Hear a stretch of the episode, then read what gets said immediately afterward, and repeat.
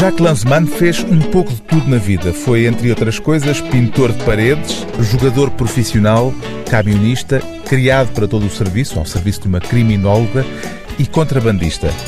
A enumeração é de Aníbal Fernandes, o tradutor e apresentador deste volume, que recupera a obra mais famosa e mais bem-sucedida do escritor francês Jacques Lanzmann.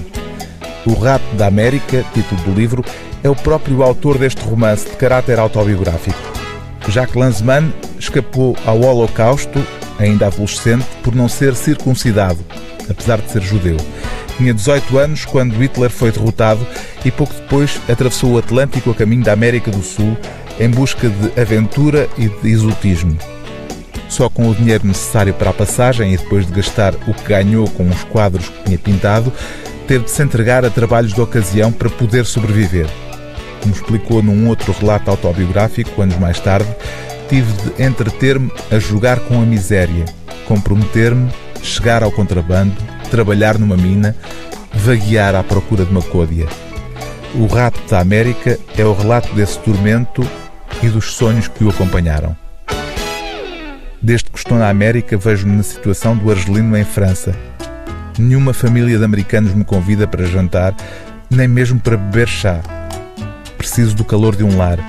Sentar-me numa poltrona com um copo na mão, de perna traçada, com pés limpos e piugas secas, camisa branca de colarinho aberto. Falaria tranquilamente, com voz pausada, como um professor.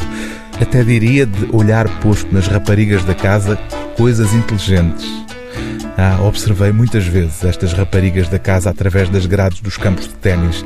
A verdade é que me apetece ir para a cama com uma burguesa. Quero uma rapariga limpa, com boa roupa interior e jovialidade. Uma rapariga que se venha sob os meus esforços.